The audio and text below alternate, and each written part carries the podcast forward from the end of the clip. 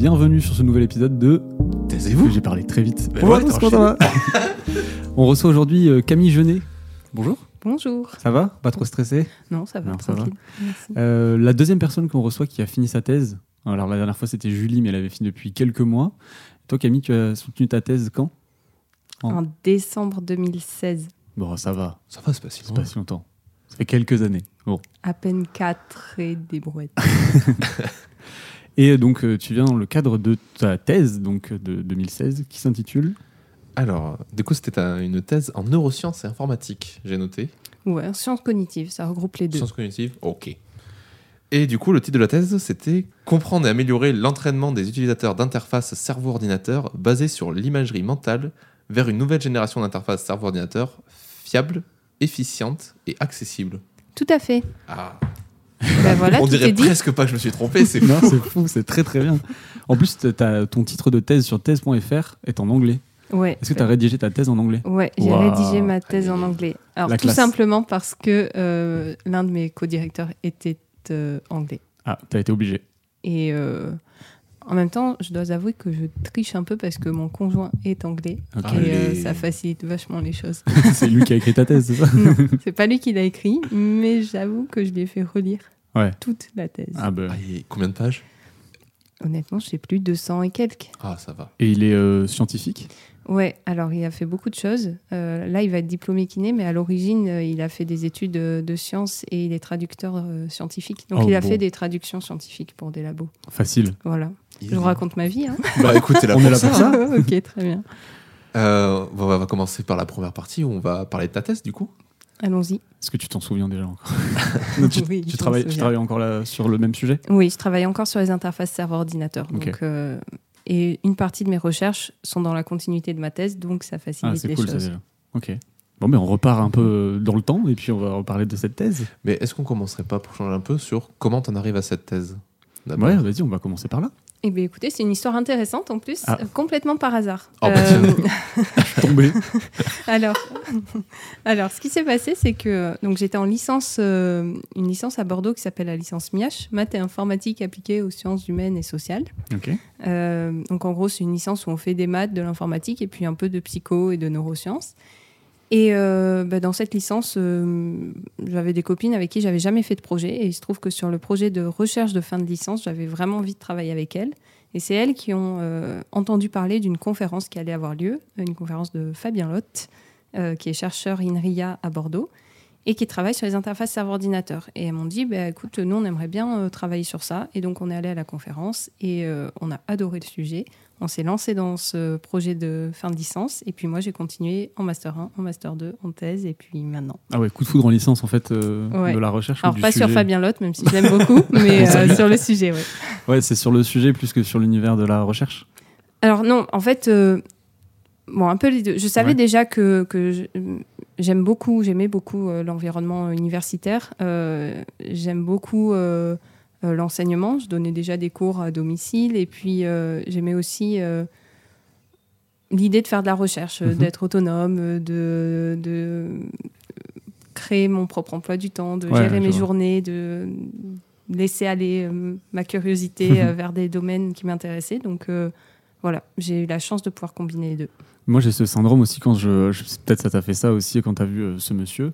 Euh, quand il y a quelqu'un qui parle de ce qu'il aime et de ce qu'il fait et qui est passionné, peut-être qu'il était passionné et passionnant du coup, tu fais Ah, mais c'est ça qu'il faut que je fasse de ma vie en fait. Et il y a plein de fois où je me suis dit bah, Attends, faut que je fasse ça, faut que je fasse ça, faut que je fasse ça. Et euh, pareil, genre, euh, je me suis retrouvé du coup euh, là-dedans. Ouais, ouais mais c'est exactement ce qui s'est passé. Fabien Lotte, je sais pas si vous avez entendu parler, mais enfin voilà, il est à Bordeaux. C'est quelqu'un qui fait beaucoup d'événements de, médiati- de médiation des sciences et, et il est super intéressant, très sympa. Et en fait, voilà, ce sujet mêlé des sciences euh, informatiques, mathématiques, avec des applications cliniques euh, super intéressantes et euh, voilà, ça m'a convaincu quoi.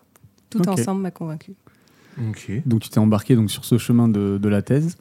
Et, euh, et donc là, après, après ton master, tu as passé un concours ou c'était un projet qui était déjà financé ou comment ça s'est passé? Alors, j'ai euh, passé euh, plusieurs concours d'école doctorale. Mhm. Euh, j'ai passé celui de l'EDMI, Matinfo, à Bordeaux, et euh, de l'EDSP2, Société politique santé publique. Et euh, parce que Fabien était côté euh, Matinfo, et puis mon autre euh, directeur, Bernard Nkawa, était côté SP2. Et il se trouve que hum, bah, j'ai eu la chance, j'ai eu les deux, mais côté EDSP2, Oh là là, quelle classe ouais, je viens ici aussi pour me la raconter. peu. Ah bah, Nous, on adore ça, nous. non, mais il se trouve que côté E EDSP2, en plus, j'avais la possibilité d'avoir une bourse IDEX. Euh, Ah, c'est bien ça. Alors euh, maintenant, malheureusement, ces bourses-là n'existent plus dans la forme dans laquelle je l'ai eu. Moi, j'ai eu un financement complet IDEX euh, qui me permettait de financer des voyages, Mm. enfin des mobilités à l'étranger. Et, euh, et c'est comme ça que je me suis retrouvée avec un co-directeur euh, britannique. Et du coup, tu as fait une partie de ta thèse en, Angl- en Ouais. Angleterre? Tout à fait. Trop bien. Ouais, c'était super. J'ai fait, euh, j'ai commencé par trois mois à Bristol. J'adore cette Ah, ville. mets. Ouais, c'était trop Oh, bien. en thèse Et puis euh, après, Bristol, mon- euh, Massive Attack. D'accord. Voilà, c'est pour ça. C'est niveau musique, c'est in- incroyable ce qui se passe là-bas. Donc, euh, Mais niveau artistique, Ouais, euh, artistique, tout, c'est- c'est incroyable. Il y a tout un quartier euh, de, de murs tagués, euh, Mm. enfin qui sont, Bah, potentiellement vient de là-bas, c'est pour ça. Oui, Et il y a les fiches aussi. Les fiches? Ah putain. les fiches.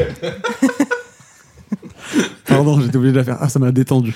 Euh, Donc Bristol aussi avec. Ouais, Bristol et puis après mon directeur a déménagé à Brighton, qui est une autre ville euh, Ouais. sud de l'Angleterre, et donc euh, j'ai aussi passé trois mois à Brighton. Et niveau, ouais, niveau recherche scientifique, euh, c'est des- c'est un pays qui, qui bouge euh, pas mal quand même aussi. euh. Oui, oui. Alors là, les pauvres, ils sont un peu en galère avec le Brexit, mais, Mais avant, Mais avant, ouais, non, c'était super. Et puis ça permet de voir des autres façons de fonctionner aussi.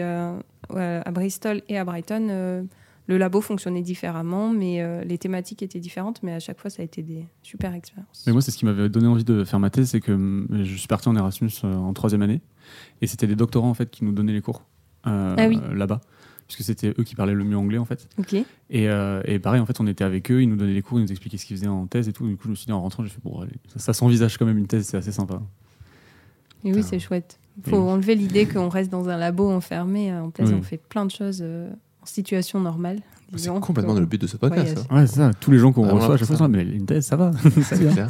Puis on n'est pas forcément en labo en plus. Hein. ben oui. C'est ça le truc. hein. Moi j'avais, j'étais persuadé de ça au début. hein. Que tu étais dans un labo en blouse Ah ouais, euh.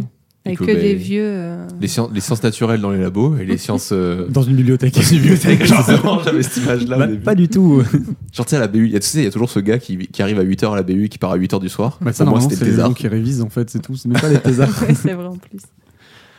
Du coup, donc dans ta thèse, tu parles de comprendre et améliorer l'entraînement des utilisateurs d'interface cerveau-ordinateur. Qu'est-ce que c'est une interface cerveau-ordinateur? Alors, une interface serveur-ordinateur, on, entend, on en entend pas mal parler en ce moment sous le terme de euh, BCI ou BCI pour Brain Computer Interface en anglais. Euh, on en entend beaucoup parler à cause ou grâce, je ne sais pas, de Elon Musk euh, et de sa nouvelle compagnie Neuralink. Ah, Euh, donc, avant, je vais revenir vers ça et Neuralink, et- mais je vais vous expliquer d'abord euh, d'un point de vue scientifique euh, qu'est-ce qu'on appelle une interface serveur-ordinateur. Donc, on, on appelle une BCI ou une BCI tous les, les systèmes qui permettent euh, d'interagir avec euh, l'environnement uniquement par le biais de notre activité cérébrale.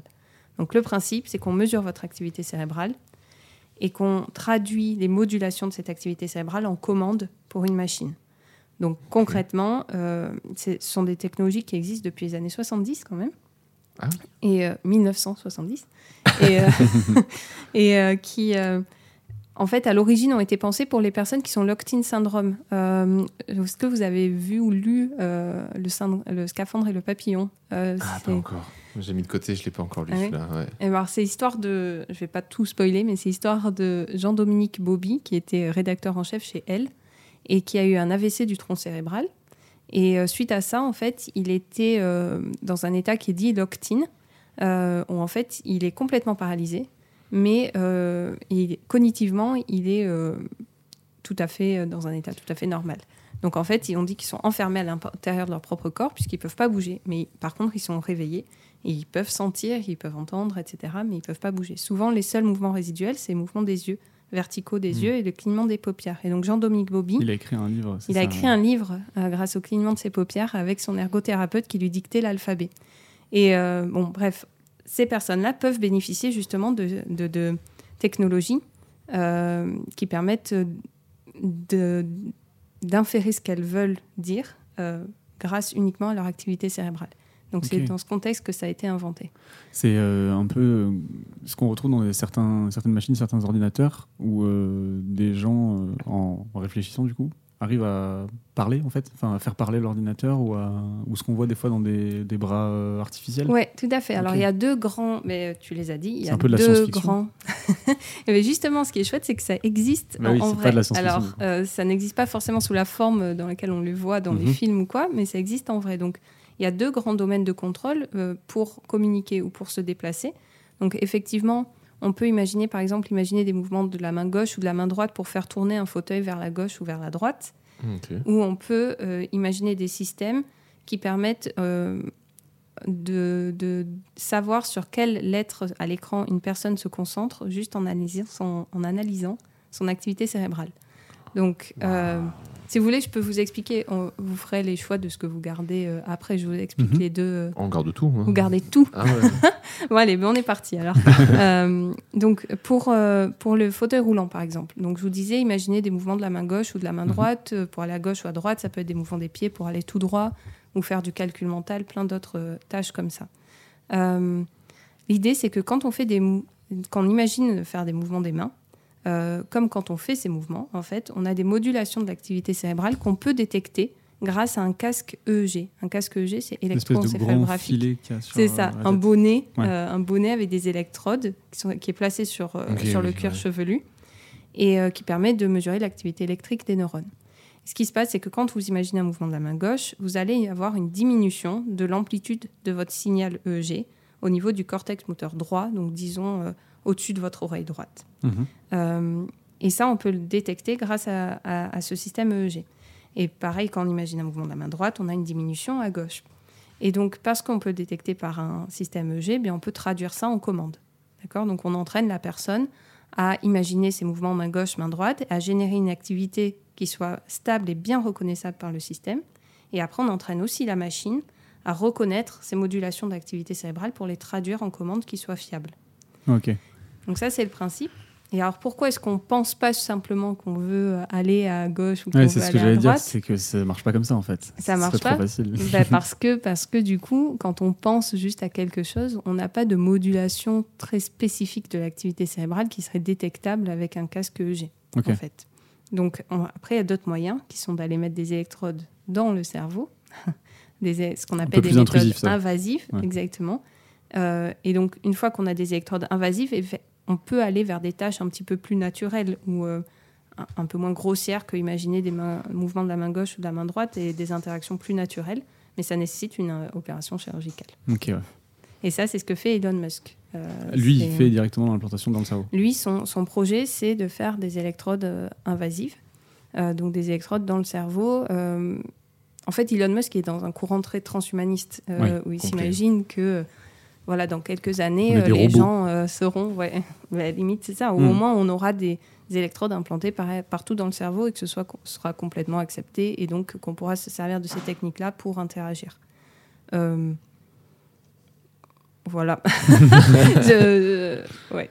Euh, oui, du coup, moi, je, je voulais juste te dire par rapport à ce que tu disais, et d'où, euh, enfin, moi, ce que j'ai lu sur euh, thèse.fr, sur ton sujet de thèse, tu parles beaucoup d'entraînement euh, de l'humain euh, pour la machine, de la machine pour l'humain, parce qu'en fait, on peut pas juste poser euh, ce bonnet, je sais plus comment ça s'appelle, EEG. euh, le EG, euh, sur le cerveau et puis dire, ben, genre, je vais aller me déplacer, je vais attraper ci, je vais attraper ça. On est obligé de nous-mêmes prédéfinir une commande, genre main droite, main gauche, qui va être ensuite traduit pour aller à gauche, aller à droite, en fait. Oui, tout à fait, tout à fait. En fait, pendant longtemps, euh, on s'est dit, il faut savoir que le domaine des interfaces serveur-ordinateur, il a été surtout porté par des informaticiens et, euh, à, qui avaient un challenge principal, un défi principal, qui était de décoder l'activité cérébrale pour inférer des commandes à envoyer à un ordinateur. Et donc pendant très longtemps, on s'est vraiment concentré sur cette partie intelligence artificielle, donc apprentissage machine, où on essaye de concevoir des algorithmes qui puissent dé- décoder le plus, de la manière la plus efficiente possible l'activité cérébrale. Mais on a un peu omis l'aspect entraînement humain.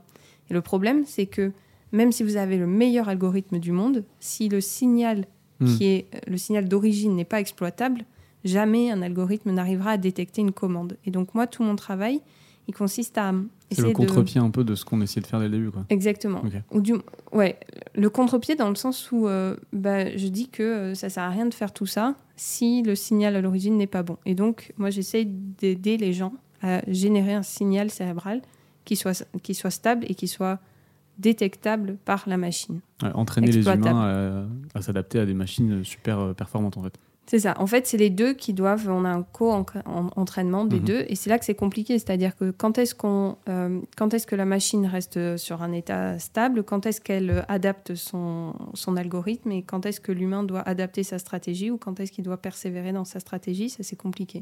Donc il y a des aspects à la fois neuroscientifiques, donc essayer de comprendre comment on génère, comment on apprend à moduler notre activité cérébrale et à générer une activité cérébrale qui soit euh, disons, compréhensible par euh, des systèmes informatiques, donc qui soit bien stable et bien distincte entre les commandes qu'on veut envoyer.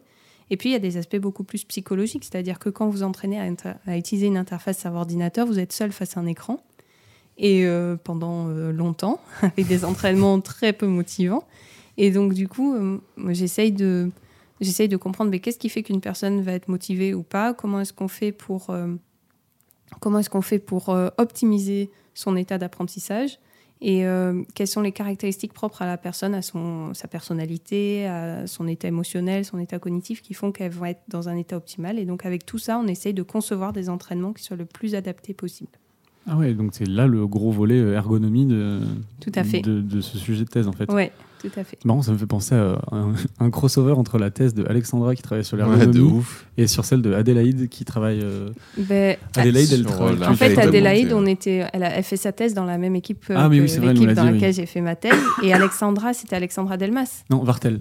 Ah, du non, coup, elle je travaille à pas. Paris. Elle fait de l'ergonomie sur. euh, en gros, elle, elle suit euh, euh, des équipes euh, de des équipes médicales qui traitent euh, le cancer par imagerie et elle suit en gros tout le process pour savoir où, est- où sont les points où euh, c'est un peu lent ou alors où les équipes se comprennent pas ou des choses comme ça pour justement que les- le, le dossier du patient aille plus vite et que le, trai- le traitement soit donné plus vite plutôt. ça? Ok.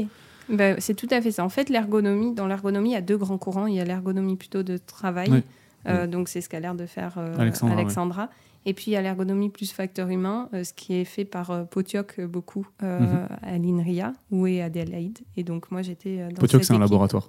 Pardon, Ok. l'équipe Potioc, Voilà, c'est ça. qui est euh, une équipe euh, projet INRIA euh, de Bordeaux. C'est les informaticiens.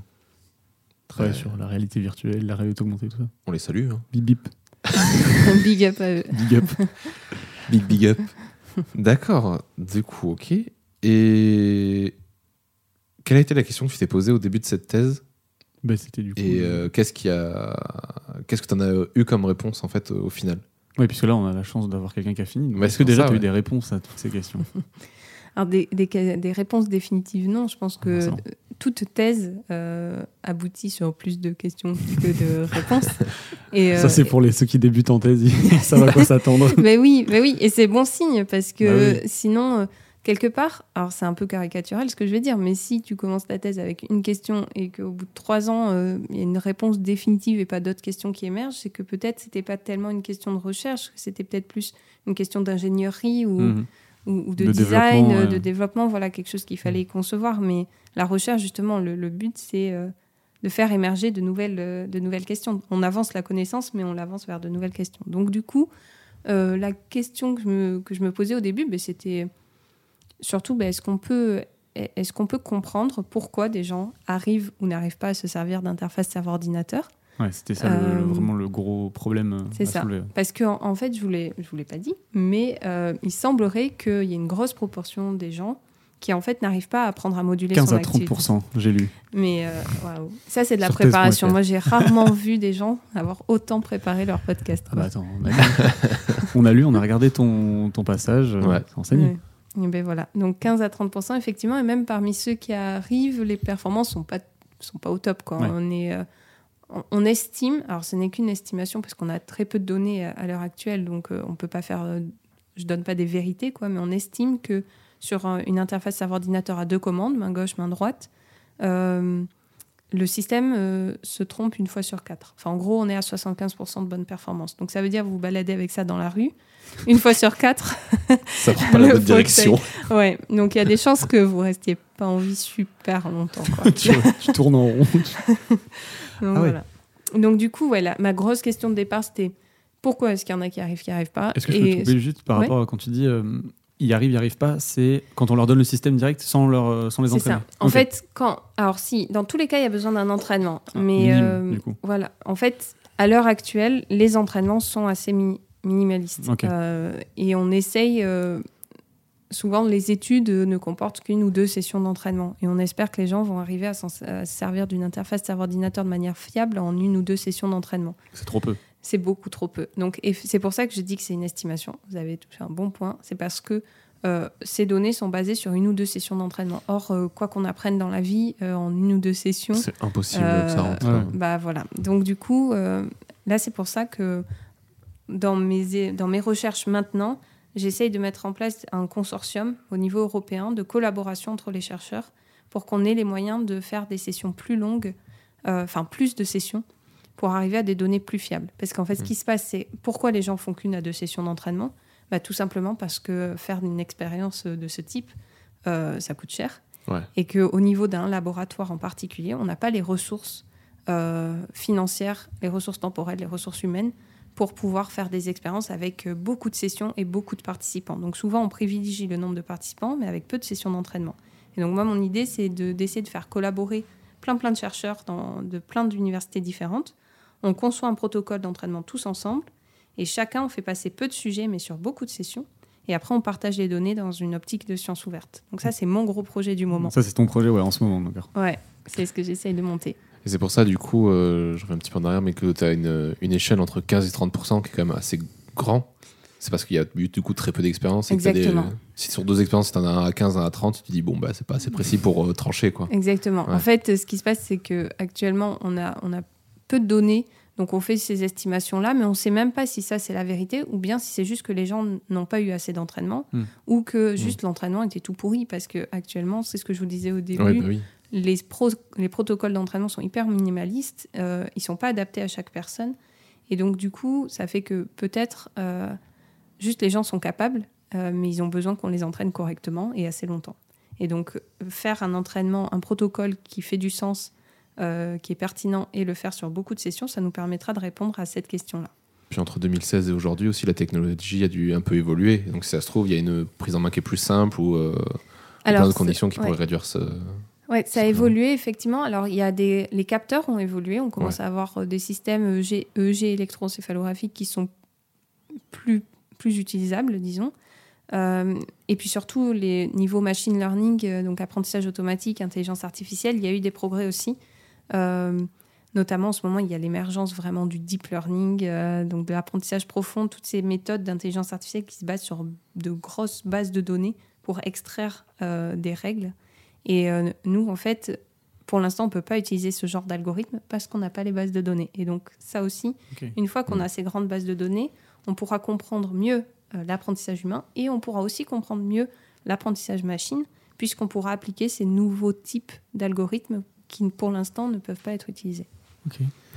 Euh, tu parlais de, donc de questions que tu avais soulevées là au début de ta thèse et euh, tu disais que tu avais amené d'autres questions. Donc je pense que une des questions, c'est euh, justement ce que tu disais au niveau européen, essayer de faire comprendre aux gens qu'il faut peut-être moins de personnes, plus d'entraînement. Est-ce que tu en as eu d'autres du coup là, Ouais. de ta thèse? Alors ça, c'était vraiment le plus gros, le plus gros truc, parce que je pense que beaucoup de thèses se finissent par des frustrations, se terminent sur des frustrations.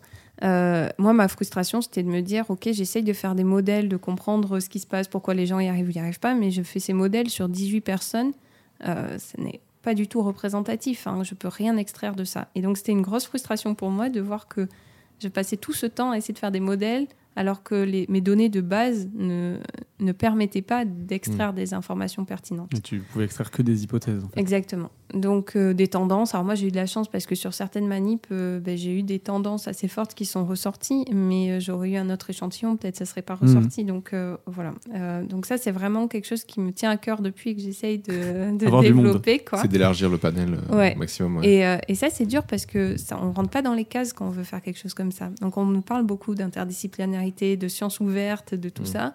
Et en fait, il se trouve, euh, vous verrez quand vous finirez vos thèses et vous aurez des carrières de chercheurs, que quand on cherche des financements, ben, il y a peu de financements qui sont adaptés à ce genre de projet collaboratif, sciences ouvertes et tout ça. Pas si ouvert. euh, c'est pas si ouvert. Ouais. faut être ouvert, mais pas trop. Être interdisciplinaire, mais quand même dans une discipline. Quoi. Ouais, en gros, c'est ça le message.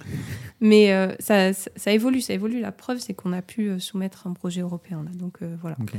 Euh, ensuite, sur les autres questions, euh, je ne sais pas si c'était des questions, mais en tout cas, moi, ce que je me suis dit à la fin de ma thèse, j'avais beaucoup travaillé sur des modèles euh, en population générale, et je me suis dit, mais à quoi ça sert vraiment? Euh, J'avais vraiment envie d'appliquer ça chez des populations spécifiques et de comprendre les mécanismes vraiment spécifiques au niveau cérébral qui se passaient pour certaines populations. Et donc, ça, j'ai eu la chance de le faire parce qu'en postdoc, j'ai travaillé donc avec des athlètes. Et euh, là, euh, maintenant, je suis sur des projets aussi euh, avec des patients Parkinson et patients qui ont eu un AVC. Donc tout ça, ça me permet d'appliquer ces euh, méthodes d'entraînement pour ces personnes-là. Ok. Euh, Peut-être que je peux euh, ouais, en parler parce qu'en fait, euh, Bah, de ouf. hein. Nous, on on veut pas forcer si, si c'est si privé, mais euh, en fait, depuis tout à l'heure, je vous ai parlé des applications d'interface serveur-ordinateur pour contrôler euh, une machine. Ouais. Ouais. Donc euh, soit pour euh, soit pour se déplacer, soit pour euh, communiquer. Mhm.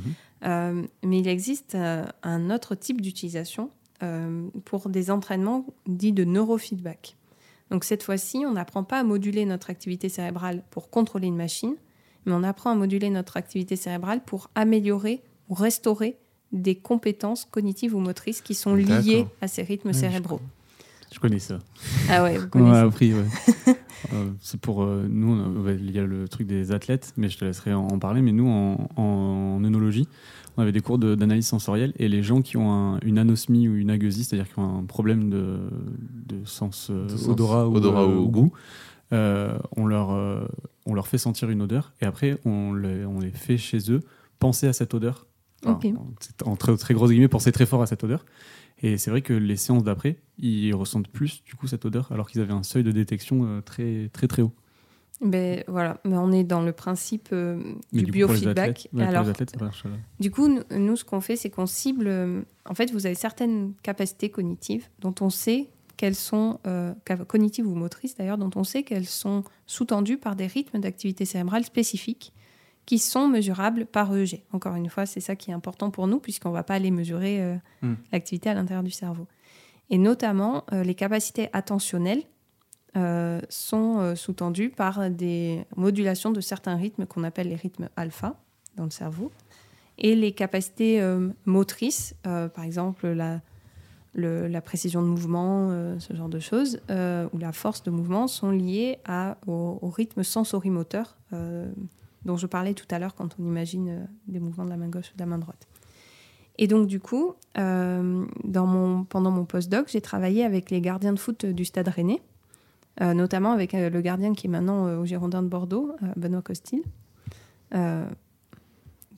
J'espère que ça va aller mieux, les Girondins. Je, me, je me demandais si on Ouais, ça, genre, allait en parler ou pas Je voyais une tête un peu déconfite, j'ai fait.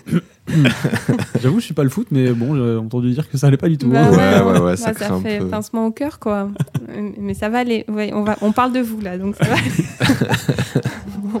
Euh, donc, euh, du coup, ouais, avec le stade rennais, en fait, les, les, les, euh, coachs euh, là, des gardiens de foot ont une problématique qui est d'améliorer les capacités d'attention périphérique des gardiens de foot. Parce que Mm. un gardien, il doit être capable de focaliser son regard sur le porteur de balle et puis d'allouer des ressources attentionnelles aussi sur les autres joueurs de champ qui sont potentiellement dans son champ de vision périphérique. Et donc, du coup, euh, il travaillait avec l'équipe de- des équipes de recherche à, à Rennes sur des entraînements cognitifs pour améliorer ses capacités d'attention périphérique. Et donc, nous, on est arrivé sur ce projet parce que euh, dans la littérature en côté neurosciences, donc pas côté sciences du sport, côté neurosciences, il y a des études qui montrent que l'attention périphérique, elle est euh, sous-tendue par euh, des modulations spécifiques dans l'activité cérébrale, donc de ces rythmes alpha au niveau du cortex visuel, donc à l'arrière du cerveau. Et donc nous, ce qu'on a fait, c'est qu'on a cherché à savoir est-ce que ces modulations-là, on les retrouve chez les gardiens de foot et est-ce qu'elles sont liées à l'expertise, au niveau d'expertise des gardiens ou à leur performance euh, S'ils sont plus forts ou moins forts que les autres euh, gardiens? Ouais, alors ça peut être leur expertise sur le terrain ou ça peut être euh, leur performance sur des tests d'attention Mhm. périphérique. Et donc du coup, on a vu qu'effectivement, euh, on, on retrouvait bien ces rythmes, qu'on pouvait les mesurer. Euh, le problème, c'est qu'on arrive à les mesurer qu'en moyenne sur plein, plein, plein d'essais. En temps réel, c'est beaucoup plus difficile euh, de les détecter. Et donc, euh, notre travail après, ça a été d'essayer de trouver d'autres marqueurs qui pouvaient être détectables en temps réel pour aller vers des entraînements neurofeedback. Donc, après, moi, je suis partie, les entraîneurs de Rennes ont, changé tout ça, donc le projet est en stand-by pour l'instant. Mais l'idée globale, euh, que ce soit pour ces entraînements-là ou pour d'autres entraînements d'athlètes, l'idée, c'est en fait de, de, de- de cibler des rythmes, de trouver des marqueurs dans l'activité cérébrale qui sont liés à une compétence, et puis ensuite d'entraîner les euh, athlètes à améliorer leur capacité à moduler ces rythmes, donc soit en augmenter l'amplitude, la diminuer, etc. Et après de voir si c'est un impact euh, sur le plan euh, comportemental euh, ou cognitif. Sur le terrain, du coup, directement après. Voilà. Et ça, juste pour pas que vous perdiez, on est d'accord, c'est ton sujet, c'est pas ton sujet thèse, c'est ton sujet de post-doctorat. Oui, c'est mon Après, sujet. le, après la thèse, c'était ton sujet, c'était d'étudier du coup avec le stade euh, René. Oui. Euh, ce- ces modulations. euh, Ouais, chez les gardiens de foot. Ok. Ouais, tout à fait. C'était mon postdoc. Ça une me des questions qui a été beaucoup soulevée de, euh, ta thèse. Ça fait beaucoup penser à. Du coup, on parle de vision. Allez, le stylo. on fait beaucoup penser. Ça fait penser ouais, au- sur des, sur les, aux jeux vidéo. Oui. Où, euh, notamment, euh, par exemple, j'ai j'ai vu. alors, la première fois que j'ai vu, ça m'a surpris. Mais les joueurs de Counter-Strike euh, jouent très près de leur écran. Genre vraiment à ça de l'écran. Pour que Ah l'entièreté de l'écran prenne leur vision. Et qu'ils puissent du coup euh, ne pas être dérangés dans leur vision périphérique quand ils jouent. euh, parce que si tu joues plus loin de l'écran, du coup, s'il y a un mec qui passe à côté, Mhm. tu vas avoir, tu vas le- avoir tendance à te concentrer là-dessus. Et ça peut te faire perdre la milliseconde qui te fait gagner. Donc c'est vrai que pour le foot, je trouve ça aussi euh, hyper Ouais, intéressant de se dire qu'il faut qu'ils travaillent vraiment presque à 180 degrés leur Mm. vision. euh, Mm. Trouve ça fou. Et, euh, et c'est marrant que tu parles de, de jeux vidéo parce que les, les, euh, moi, dans mes travaux, j'aimerais vraiment continuer à m'intéresser aux sportifs et aux e-sportifs. E-sportifs, ouais, Ouais.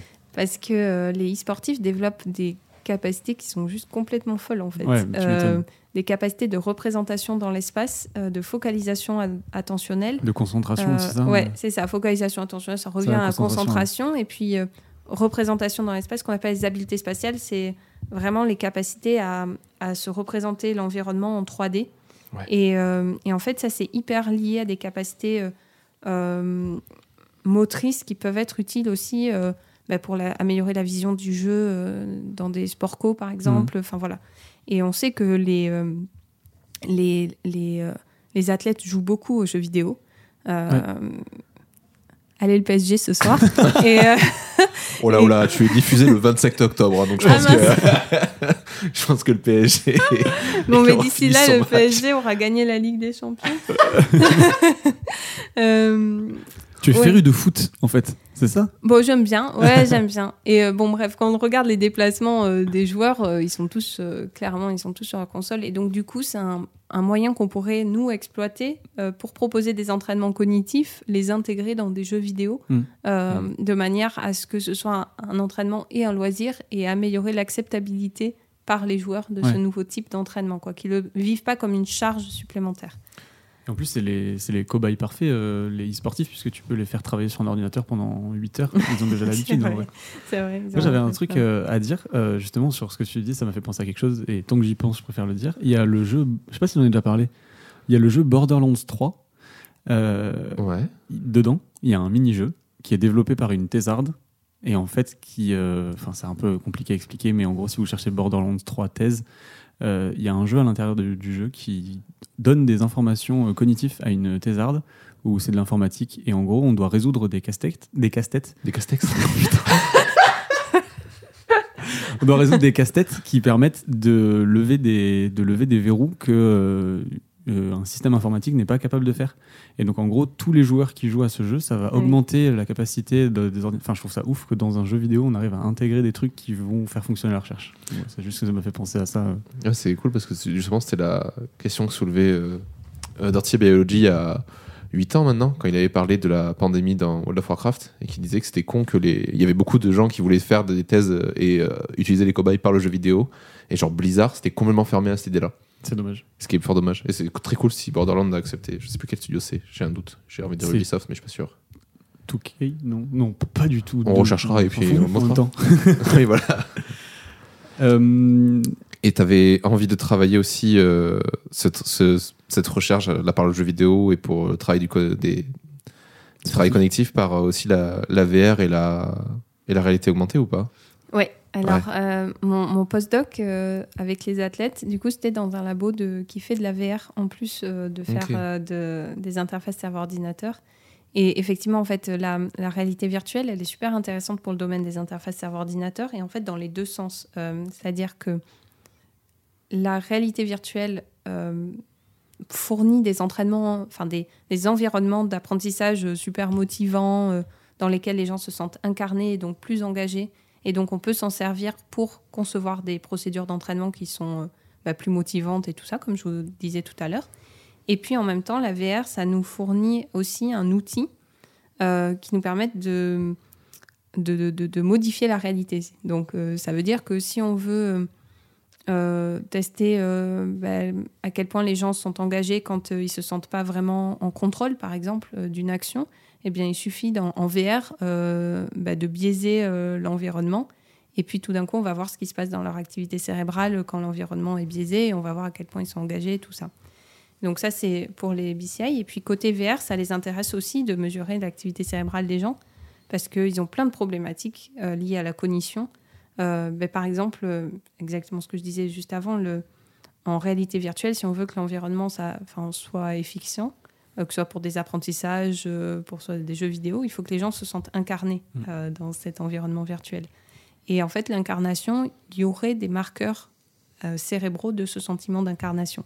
Et ça, c'est le sujet d'un de- des doctorants que je co-encadre euh, avec une équipe de réalité virtuelle à Nantes, qui travaille justement sur euh, est-ce qu'on peut détecter le sentiment d'incarnation en réalité virtuelle grâce à l'EEG Et si oui, en fait, ça- on pourrait utiliser des interfaces serveur-ordinateur pour savoir quand est-ce qu'une personne se sent incarnée ou pas. Et si elle se sent pas incarnée, modifier l'environnement pour améliorer le sentiment d'incarnation et améliorer le, le- l'apprentissage potentiel Ouais, que la personne vite. va faire dans, Ouais. cette, euh, dans cet environnement. Ça ressemble un peu à la thèse d'Adélaïde. Ça, je Bah ça, du trouve. coup, ouais, c'est carrément euh, lié, puisque elle, elle travaille sur le sentiment d'incarnation, mais Oui. pas en réalité virtuelle, mais Alors, en en réalité augmentée, qui Ouais. est encore plus dur, je crois, pour euh, le sentiment d'incarnation, du coup.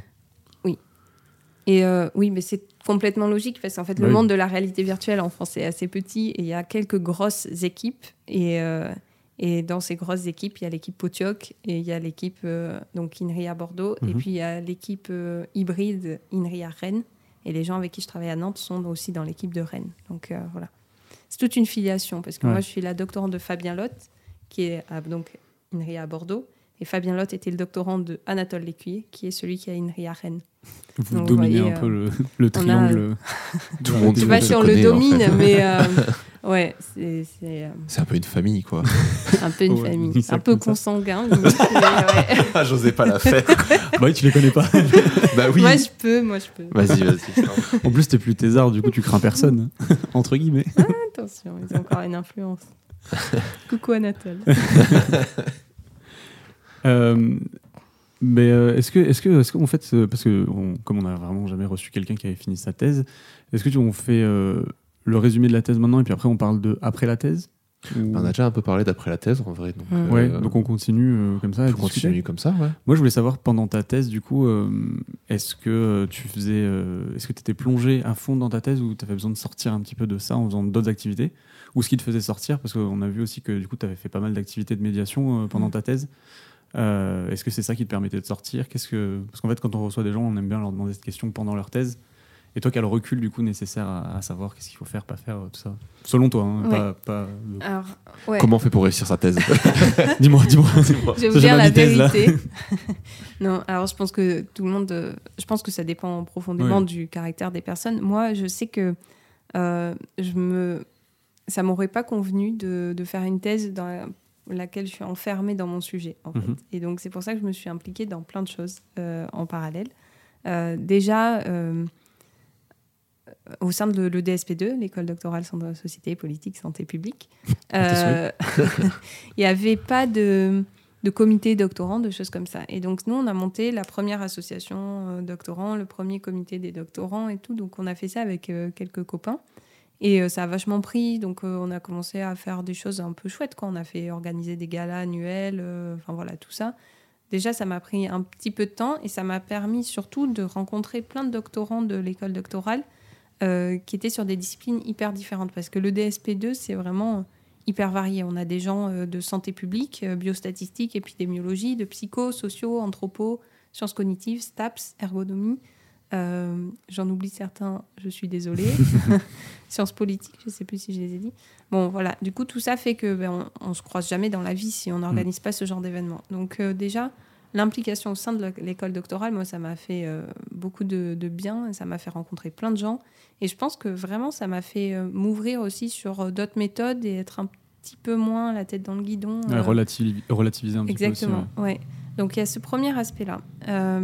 Et puis, c'est super important, ça m'a montré, alors, avec les mobilités à l'étranger, que la recherche telle qu'elle se pratique dans mon laboratoire, euh, ou telle qu'elle se pratiquait dans mon laboratoire de recherche, c'était pas la recherche. C'est-à-dire que c'est un type de pratique et que chaque laboratoire a ses pratiques différentes et que tu peux t'enrichir en discutant avec euh, d'autres personnes et en sachant comment eux ils procèdent dans leur labo et tout ça. Et ça, je pense que c'est hyper important.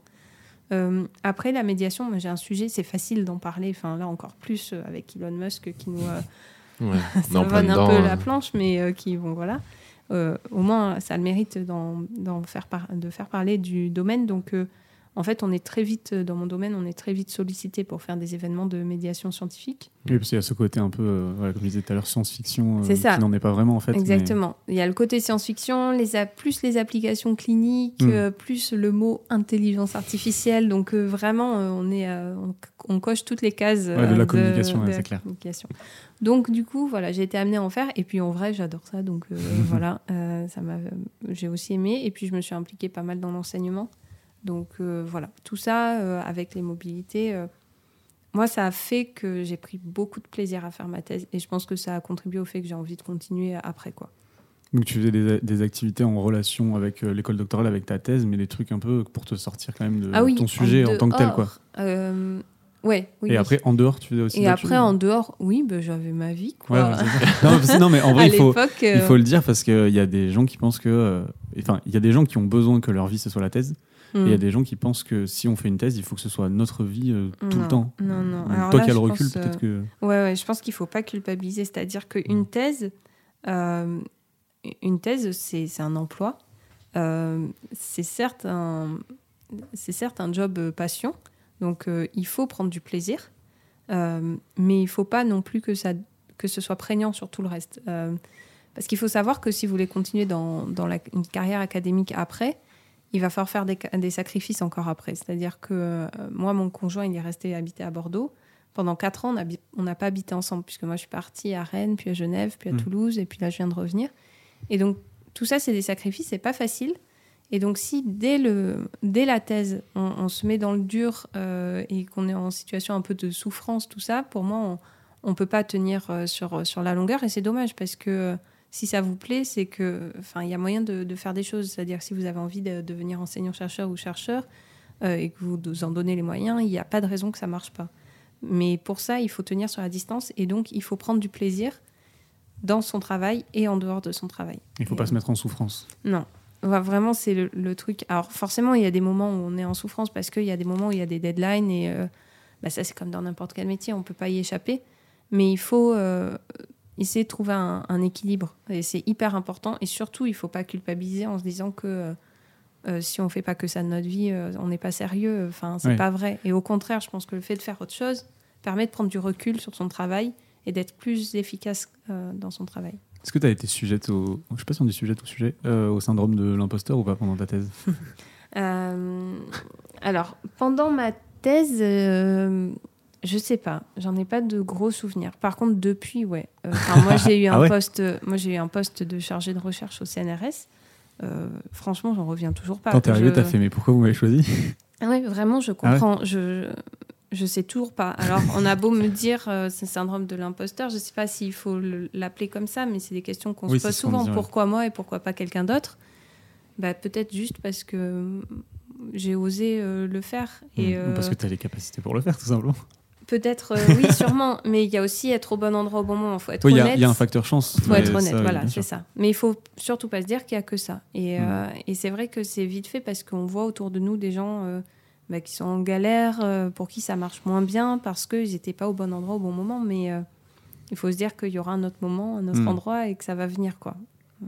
Oui, parce qu'on a souvent parlé du syndrome de l'imposteur pour ceux qui sont en thèse. mais je sais pas ce que je fais là, j'ai l'impression de pas bosser, ou j'ai l'impression de mal bosser, ou des trucs comme ça. Ouais. Et euh, donc, ouais, c'est important que quelqu'un qui ait fini sa thèse dise que tout va bien. Oui. Mais l'autre jour, il y avait à la cérémonie de remise des diplômes des docteurs, là, il y, a une, il y avait un témoignage d'une fille, j'ai trop aimé, parce qu'elle a dit euh, en, en fin de première année, euh, on a envie de tout arrêter euh, parce qu'on a l'impression qu'on n'a rien fait, on n'a rien fait pendant un Bon, an. c'est vrai ça. À la fin de la deuxième année, on a envie de tout arrêter parce qu'on se pose plein de questions. On se demande mais qu'est-ce que je fous là Euh, Enfin, c'est ça sert à rien ce que je fais, tout ça. Et puis au final, fin de troisième année, quand on soutient en trois ans, euh, le fait de rédiger, tout ça, on se rend compte de ce Mm. qu'on a fait et Mm. que ça a un impact et que ça a de la valeur. Et euh, voilà, donc faut tenir le coup. C'est normal d'avoir des phases de vide. C'est normal d'avoir des moments où on n'arrive plus à travailler. Dans ce cas-là, il faut faire une pause et puis euh, on s'y remet quand l'envie revient. Quoi. Ouais, voilà, il y a ça aussi à dire. Enfin, on l'a déjà dit, mais faire une pause, c'est pas. Prenez des vacances. Oui. c'est pas dramatique. Non, mais c'est pas pour Si rien qu'il y a des vacances. Si hein. le directeur de thèse est d'accord, évidemment. hein. Et Mais bon, en bah, fait, non, même pas. enfin, votre directeur de thèse, oui, non, vous êtes salarié, il y a. c'est l'université qui doit être d'accord, en fait. ouais, mais euh, à partir du moment où vous êtes salarié, vous avez le droit de poser vos congés. Donc, Mm. euh, effectivement, il faut que, ce se fasse en- que ça se fasse en bonne intelligence. C'est-à-dire, s'il y a des expérimentations de prévues, Oui, il en faut pas manip, partir quoi. en plein milieu. Mais, euh, mais euh, Allez, ça m'a saoulé. Qui casse une pipette. Bon, J'abandonne allez, tout. Donc non, mais il faut le faire en bonne intelligence, mais par contre, il faut, faut le faire. Et, Mm. euh, et pareil, euh, moi, c'est un truc que je me suis vachement battue quand j'étais doctorante, parce qu'il y en avait qui n'osaient pas s'inscrire, par exemple, à ma thèse en 180 secondes, parce qu'ils pensaient que leur directeur de thèse allait dire qu'ils perdent du temps euh, et que c'est pas utile. Mm. Mais c'est faux, c'est hyper utile. On apprend Ah bah ouais. plein de choses. Et puis nous, ça nous fait des gens interviewés en plus. De ouf. hein. Bah ouais.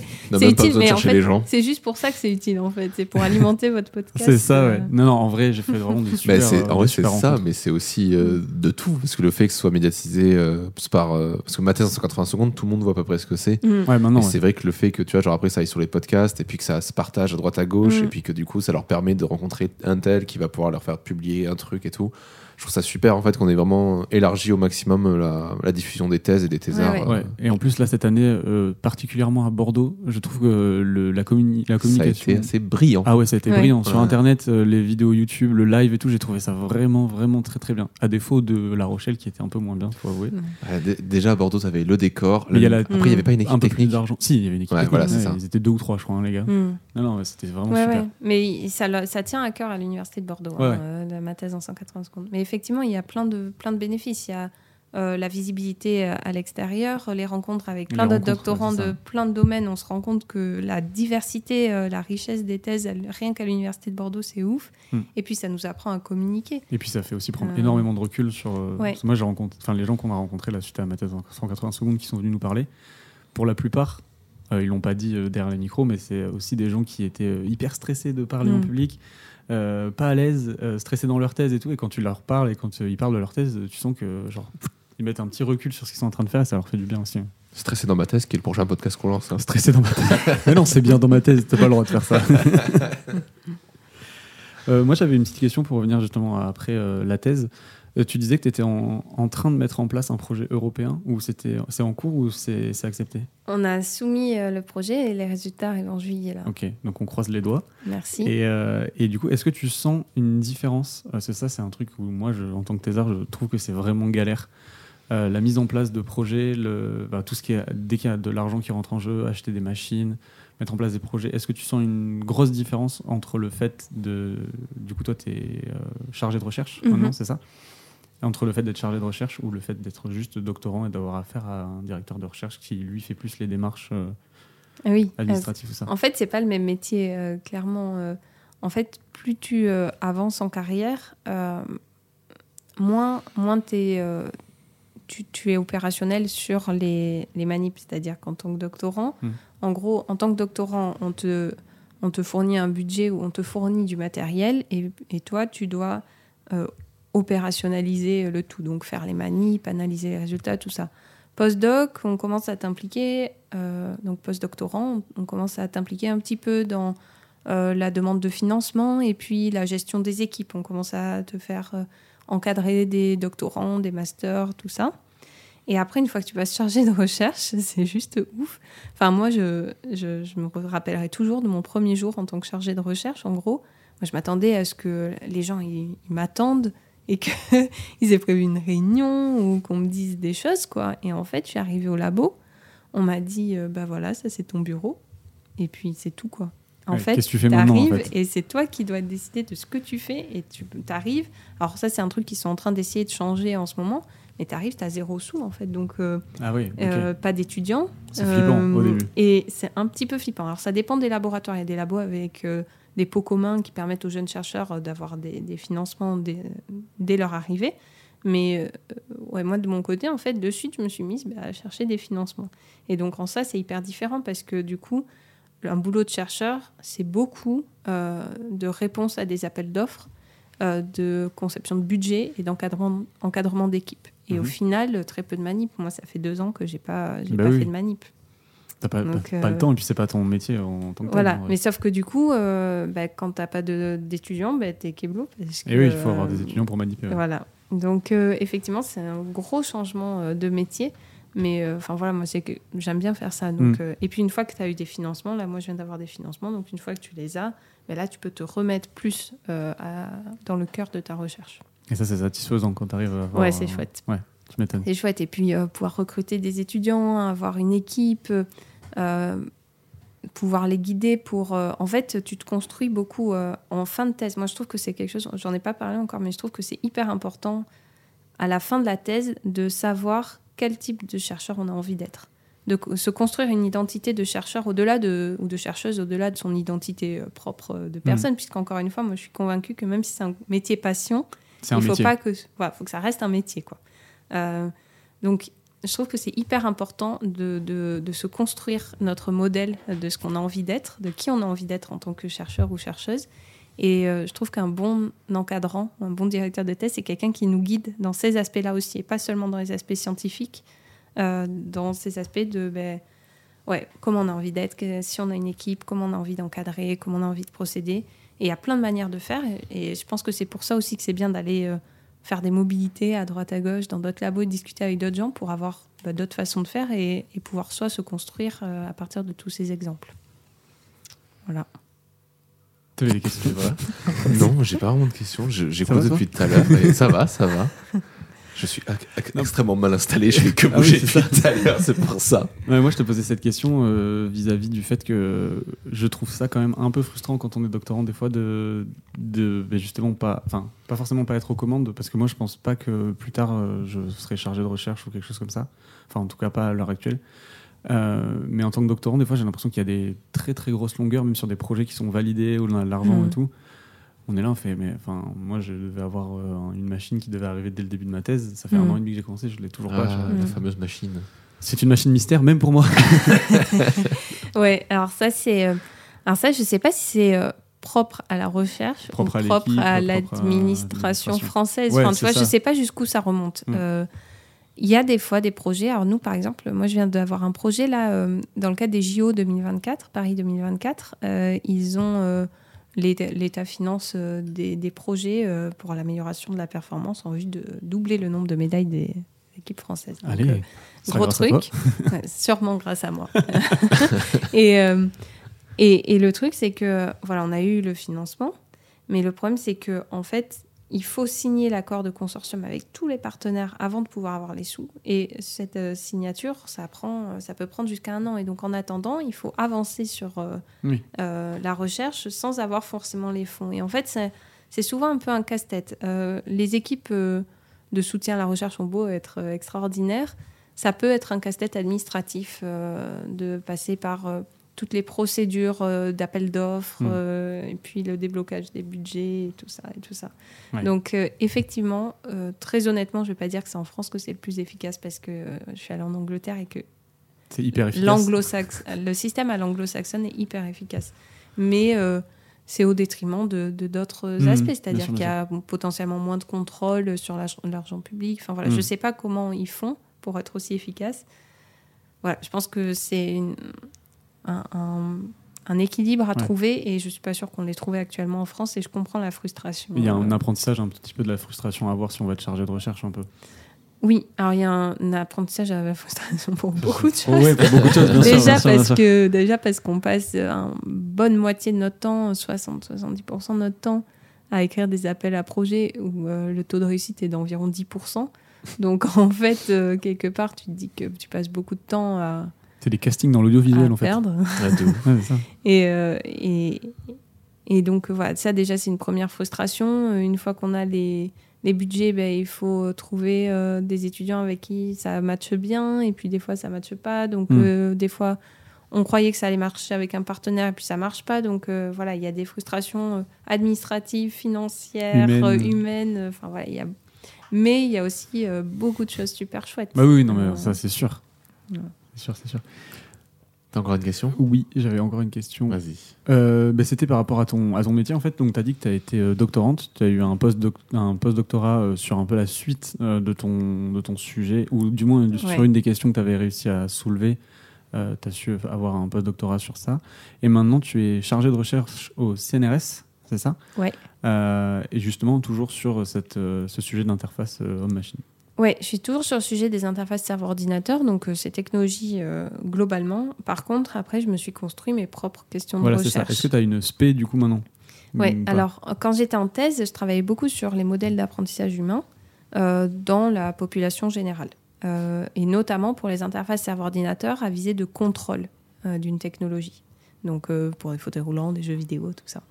Donc ça, c'est la thématique que je développais donc dans le, à l'équipe Potioc, INRIA, avec Fabien Lotte.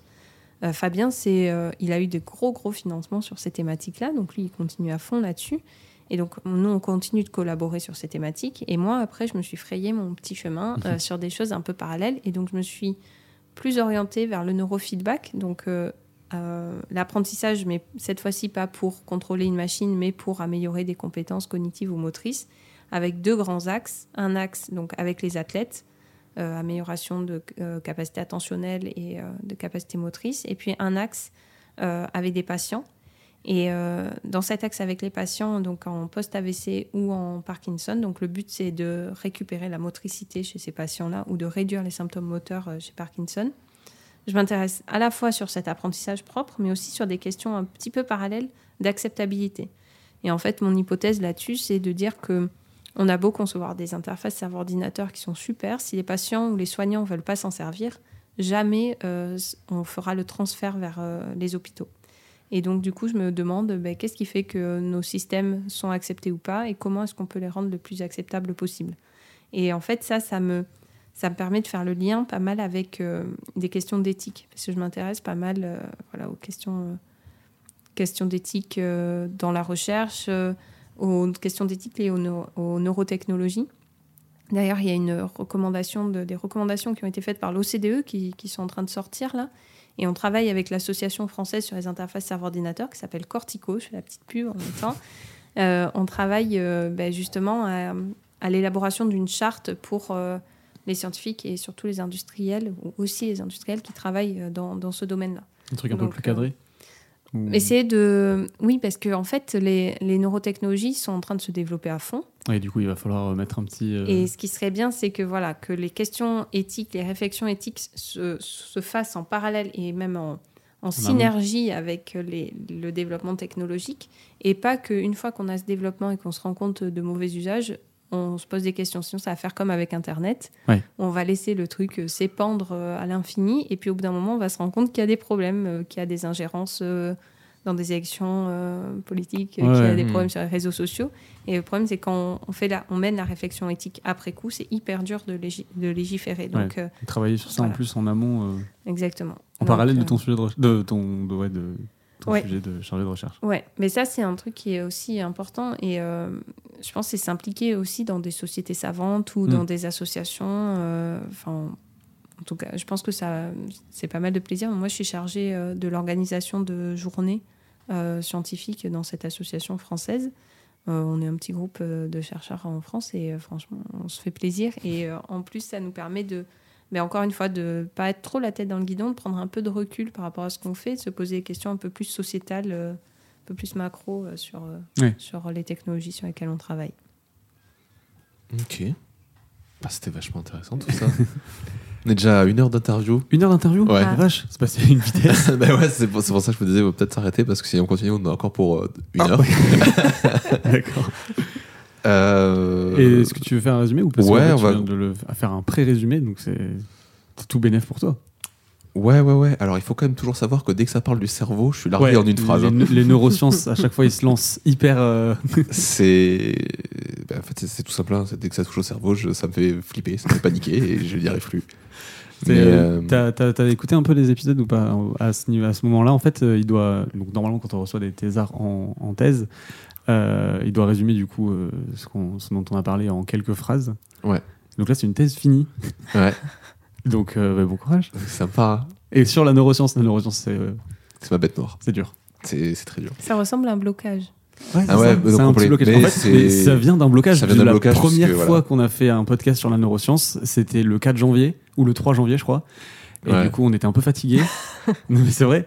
Et euh, gros blocage. Et depuis, Et depuis, la, peur, quoi. la. Parce que Ouais. ce matin, par exemple, on a reçu quelqu'un qui faisait euh, du droit privé, de la finance. C'était aussi euh, complexe, mais euh, pas de blocage. Non, pas de blocage. Et puis, résumé, euh, facile, je trouvais. Je fais, bon, bah, Allez. c'est ça. Neurosciences, c'est parti. C'est l'interro de Robin. Les neurosciences, mais ouais, c'est compliqué. Euh, moi, de ce que j'ai compris, je vais faire plutôt comme ça. Voilà. Ça, si jamais je me trompe, au moins je peux dire que je me suis trompé. Euh, c'est que tu travailles du coup. euh, donc, en fait, c'est ça qui me perturbe. C'est les interfaces euh, cerveau-ordinateur et j'arrive pas à le visualiser. C'est pour ça que j'arrive pas à l'expliquer. T'es une Charlotte sur la tête qui ouais, est connectée à un ordinateur. Ok. Du coup. Ah, mais comment, comment dire? Quel est le problème? Quel est le problème? Tu veux que je te prenne euh, la suite? Euh, non, attends, je vais y arriver. Je vais trouver un truc.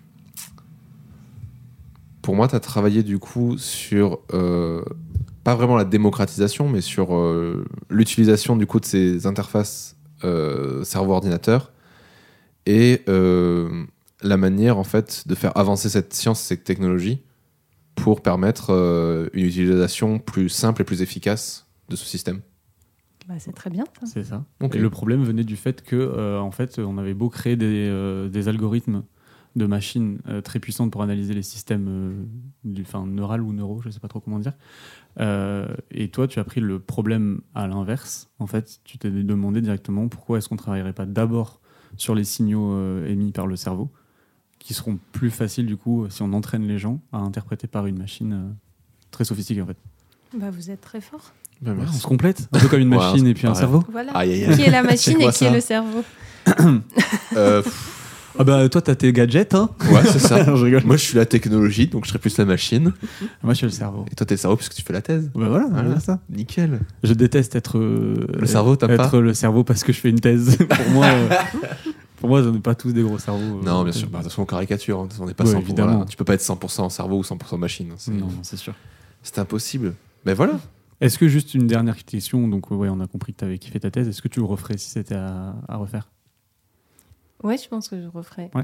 Ouais, ouais. Et, avec- euh, du coup, ouais, c'est pas si pire une thèse parce qu'on entend beaucoup de gens qui disent. euh, Non. Alors, euh, je pense que s'il y a des gens là qui écoutent et qui vont commencer une thèse, je pense que le, le principal conseil que j'ai à donner, c'est qu'il ne faut pas se focaliser sur le sujet de thèse. Euh, le, pour moi, le plus important, c'est l'environnement, c'est-à-dire c'est est-ce que euh, les futurs, le ou la ou les futurs directeurs euh, sont des gens avec qui on a envie de travailler et euh, est-ce qu'on sera dans un environnement propice avec de bonnes conditions de travail? Et je pense que si on est avec des gens sympas, euh, ouverts d'esprit et dans un environnement qui le permet, alors le sujet de thèse, on pourra l'adapter parce que tout le monde aura envie que ça se passe pour le mieux. Euh, donc voilà, je dis vraiment, c'est sur ces éléments-là qu'il faut se concentrer.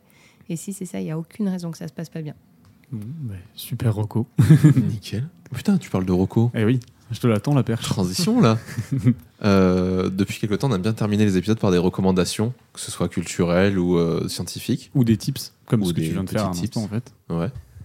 Du coup, euh, voilà, qui veut Est-ce que commencer tu est-ce que tu avais réfléchi à quelque chose ou pas? Ouais, j'avais réfléchi, ça m'a pris la tête hier. Je me suis dit, mais de quoi je vais Ouais, parler je hier. Et- Bah, D'habitude, je le dis là maintenant, donc il fallait mieux que tu prennes la tête. Il y a une, il y a une balancé qui m'a dit hier.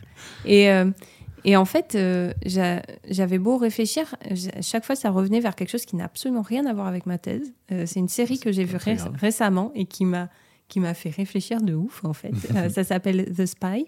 C'est avec Sacha Baron Cohen. Ah, Et, oh, euh, ok. Je me mets c'est ça de côté de suite. c'est euh, c'est- et Sacha Baron Cohen dans un rôle sérieux. Euh, ouais. Et, euh, et je pense que ça m'a d'autant plus perturbée. Enfin, il incarne hyper bien le personnage qui est Eli Cohen, qui était un, un espion israélien dans les années 60, euh, qui a été envoyé en Syrie. Et, euh, et cette série, elle, elle m'a vachement marquée parce qu'elle m'a fait relativiser plein de choses. Enfin, elle m'a fait poser plein de questions sur, euh, sur, sur l'individualité par rapport à, à la communauté. C'est des questions que, enfin, voilà, avec Ouais, la crise bien. du coronavirus, en ce moment, on se pose. Donc, un mec qui est, qui est prêt à quitter alors qu'il a une vie où enfin, il est sûr amoureux de sa femme, enfin, tout, tout va bien et, et il fait passer l'intérêt général avant lui. Euh, sur aussi le- la notion de progressisme, ça aussi, c'est en plein dans l'actualité. Et, Oh. et ça fait que, voilà, comme quoi des sociétés peuvent, peuvent être en pleine émergence et puis, euh, et, et puis euh, des événements font que. Enfin voilà, je sais pas, ça m'a fait réfléchir à, oui, à un effondrement, je sais pas, culturel, euh, enfin voilà, des libertés, tout ça. Enfin voilà, ça, je pense que ça, ça fait vachement écho avec euh, l'actualité et, euh, et ça m'a beaucoup marqué, ça m'a beaucoup fait pleurer. Et, Ah mais c'est euh, enfin voilà, c'est une super euh, mini-série euh, en 8 épisodes, je crois, Ah, euh, parfait, sur Netflix. Euh, Sur donc, Netflix euh, voilà, Bon, sur bah, il y a tout pour aller la voir. Voilà. Sacha Baron Cohen, tu vois pas qui c'est Bah, si, j'en entends. C'est Borat. j'entends- C'est Borat, c'est- souvent. C'est pour ça qu'on dit pas- rôle sérieux. Ouais. C'est son Ouais. Ciao Pantin, Mm. comme on dit. Ouais. c'est voilà. Ali G aussi, si tu vois. Le... Oui. Oui, non, mais je vois très bien, chaotique. Ben, euh, Euh, moi, euh, moi, là, c'est juste bah, hier au labo. Moi, j'aime bien écouter de la musique en travaillant. Alors, il y en a qui détestent. je suis désolé pour ceux qui écoutent de la musique avec moi. Euh, et du coup, je me suis refait l'album des Black Keys deux fois d'affilée, euh, El Camino. Mais je ne sais pas pourquoi, j'ai écouté. euh, ça. Parce que c'est un album incroyable. Ouais, mais tu sais, euh, j'étais au labo, j'avais une tâche hyper répétitive à faire. C'était pas de l'analyse de stats, c'était vraiment Mm. genre, je faisais des, des centrifugations, de l'évaporation, des trucs comme ça, des trucs où j'ai pas besoin d'être hyper concentré parce que je le sais depuis deux ans maintenant comment faire. Et du coup, j'avais un album de rock, genre en fond comme ça, c'était trop bien. Et, euh, et du coup, si vous aimez écouter de la musique, j'essaierai de voir avec, euh, avec un ami qui a une, une playlist euh, blues euh, live, euh, tout ça, et euh, que j'écoute aussi des fois en travaillant. C'est assez doux, assez tranquille, et voilà, j'essaierai de la partager sur le, sur le Discord. Bah, complètement, complètement. Prends. Je mettrai les miennes aussi. Bah J'en ouais. ai plein, j'en ai trop. j'en crée une par jour, faut que j'arrête. C'est- névrosé à ce niveau-là. Euh, mais moi, tout ça, ça m'a fait penser. Alors, je pense que le lien est un peu bancal, mais j'aime bien. Ça m'a fait beaucoup penser, tout ce qu'on a raconté, à Paprika de Satoshi Kon. Donc, euh, si vous ne l'avez pas vu, C'est un film d'animation japonaise, ouais. Ouais. Et euh, alors, ça joue beaucoup avec euh, le rêve, la réalité. C'est un peu genre. c'est Inception avant Inception, si tu veux. Ouais. C'est voilà, c'est c'est très. En fait, le truc, c'est que l'animation se permet encore plus de jouer avec les limites Ouais, du réel et, et de la fiction par rapport à des films comme Existence ou, ou Inception. Et c'est beaucoup sur du coup le travail de soigner. C'est de la thérapie en fait par le rêve. Ok. Et du coup, il rentre dans les rêves, il regarde qu'est-ce, que, qu'est-ce qui se passe, et il y, y a un docteur qui accompagne le patient dans- là-dedans. Et en fait, il se passe qu'il y a quelqu'un qui utilise euh, ces- cette technologie pour contrôler les gens. Avec du paprika. Alors, ça, je ne vois toujours pas le lien avec Paprika. je jure que je cherche. Ça reste de l'animation japonaise, hein, j'ai pas toutes les clés pour C'est un comprendre. nom, peut-être, non Euh, c'est le nom du personnage Ah voilà, c'est fictif. ça. C'est le nom du personnage fictif qui soigne les patients. Spoiler, ok. Voilà. Et, euh, si je peux me permettre, euh, ce dont tu parles, ça ressemble beaucoup à ce qu'on appelle les rêves lucides. Ouais, Il y a complet. un ancien euh, doctorant de Potioc qui s'intéresse vachement aux Ah, ça, rêves. c'est euh, incroyable, Et ben, rêves. faut qu'il vienne. Et voilà, mais Il est Philippe encore, euh, Giraudot, euh, Tiens, Je note si sous- tu nous entends, si tu nous entends, Tu viens. partageras cet épisode. Tu nous... Philippe. Giraudot et euh, et il y a aussi Alexis Gay. C'est euh, deux super gars euh, qui sont à fond dans ça et qui sont Oh, mais super. alors là, Ah, mais on va bugger pendant, pendant une heure. Je pense que ouais, là, je vais me faire matrixer la tête, je pense. hein. C'est c'est terrible. Je ne résumerai pas votre travail, s'il vous plaît. Bon, bah, Moi, je pourrais tricher, au pire, je dis que c'était un rêve depuis le début. voilà. Je suis dans ta tête. bon, en tout cas, merci beaucoup, Camille, d'être euh, d'être venue. Merci à euh, vous, c'était un plaisir. Ben, merci. Si cet épisode vous a plu, ben, n'hésitez pas à le partager autour de Si vous. cet épisode nous a plu. Mais oui, oui, oui, oui, oui. Rejoignez-nous. Rejoignez-nous sur le Discord, euh, partagez, mettez 5 étoiles sur Apple Podcast. Euh, venez nous suivre sur euh, Les Facebook, Instagram et les Internet. Twitter, euh, Instagram, enfin voilà. Euh, Il y a les liens partout, de toute façon, vous le savez. Ouais, et puis là, on est au Mais- 20 e épisode, on commence à s'amuser vraiment, donc euh, venez. Ouais, ça commence à vraiment être sympa. Donc, on fait, on fait des trucs et tout, c'est rigolo. Donc voilà, merci beaucoup Camille d'être venue. C'était super. Et Merci bientôt. Jean. À bientôt pour un nouvel épisode.